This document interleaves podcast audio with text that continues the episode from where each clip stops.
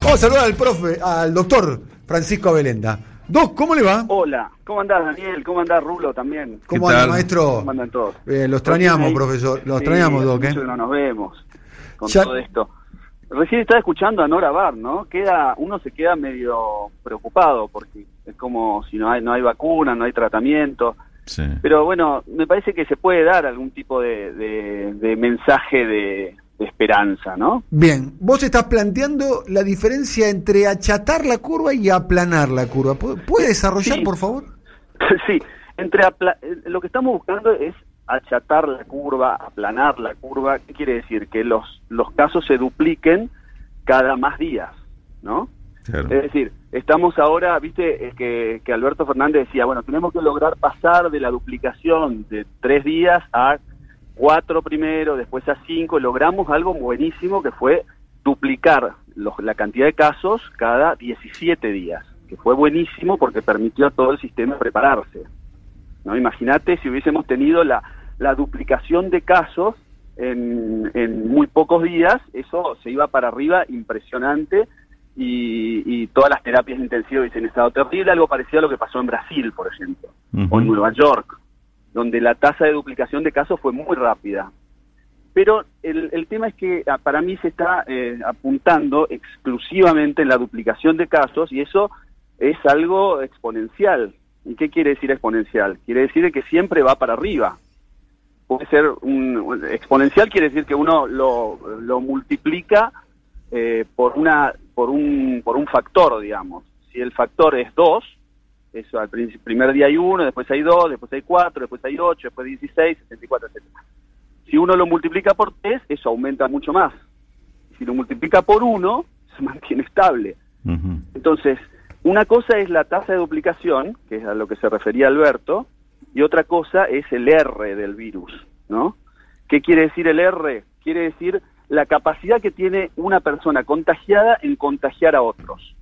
¿A cuántos puede contagiar una persona? Eso ya lo hablamos una vez en el programa y, y creo que es el, el punto al que no, no se le está prestando demasiada atención. Hoy el R en cuánto está? ¿1.4? Yo- ¿1.5? yo- yo, eh, seguro que más de uno y creo que más de dos en, en Argentina seguro este y, y para que vos te des una idea Alemania porque el otro día yo hablaba con unos amigos y, y me decían bueno pero nosotros no somos Alemania viste esa cosa muy de au- autodenigratoria que tiene el argentino cuando en realidad Argentina creo que puede ser un ejemplo sobre lo que se hizo en, el tema coronavirus eh, en Alemania lograron bajar ese R eh, a menos de uno. Y por eso uno puede decir que han aplastado a la curva, en el sentido de que están cada vez hay menos casos.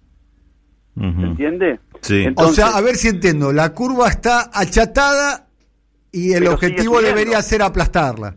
Claro, para eh, ¿cómo se termina con una epidemia? Vamos a hablar de epidemia, porque acá hablamos de pandemia, pero en- al estar cerradas las fronteras y demás, uno puede pensarlo en el sentido de epidemia, algo en un lugar determinado. Eh, todos los virus tienen un R particular, es decir, tienen una capacidad de reproducción, de, de contagio. Hay algunos que son súper contagiosos, la varicela, por ejemplo, ¿no?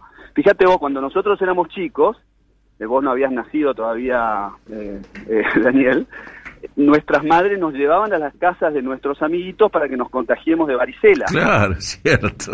¿no, ¿no es cierto? Sí. Bueno, y era, era, o sea, vos lle- llevaba, uy, se enteraban que había uno que tenía varicela, bueno, vamos a llevar a los chicos para que se contagien. Para que la tenga, claro. Para, Para que la tenga de chico, porque si la tenías de grande era más peligrosa. Sí. Era el, el comentario, ¿no? Entonces, pum, te agarraba una varicela de chico, te ataban las manos para que no te rasques y después este, te curabas y listo, ya quedabas inmune para toda la vida. sí. Bueno, pero la varicela es contagiosísima, en el sentido de que tiene un R altísimo, como 17, no sé cuánto. Se contagia por el aire. En cambio, el coronavirus tiene un, un R, un R original, un R0, digamos. Si vos no haces nada, no tomás ninguna medida de aislamiento, nada, que va entre 3, 4 por ahí, ¿no? Si vos pones medidas de aislamiento social, eso lo vas bajando, lo vas bajando, lo vas bajando y ahí hablas de un R en el caso de Alemania que está en 0,96 por ahí. En el caso de Argentina estará alrededor de 2 y con las medidas de aislamiento casi lo bajamos acá en, en Capital Federal en algún momento estuvimos cerca de 1. ¿Se entiende? Pero el- la idea es que para vos lograr que eso este, que terminar con una epidemia, tenés que llevarlo por debajo de uno. ¿Cómo tenés que hacer? Ese es el problema. El problema mayor es cómo, que tendrías que aislar a toda la población durante un periodo de tiempo y eso es insostenible. Entonces hay pero, ¿Pero qué está, está, está bajando en Argentina ya? No, para nada. Para nada, claro. Para nada, por eso es que es muy peligroso, me parece a mí, que de golpe la gente se relaje, ¿no? Y diga, bueno, listo, basta, ya no... ¿Qué es lo que está pasando ahora? A mí me parece que eso... lo está pasando ahora, el, relato que hizo Beto Pianelli del, subte. del subte, del subte con gente parada, Hoy, hoy, había mucho tránsito en la ciudad de Buenos Aires. Ojo, yo creo, mirá, yo no me quiero meter en cuestiones, este, digamos, que no me corresponden, pero me parece que hay también un poco de, eh, de, propaganda a favor de eso por parte de las redes sociales, este, algunos periodistas y demás, que tendrán otros intereses, porque me llama la atención que últimamente empiezo a recibir mensajes y qué sé yo, de gente que dice esta cuarentena no sirve y demás. Entonces a mí me parece que el gobierno tiene que, me, parece a mí, que debería ir hacia una estrategia de...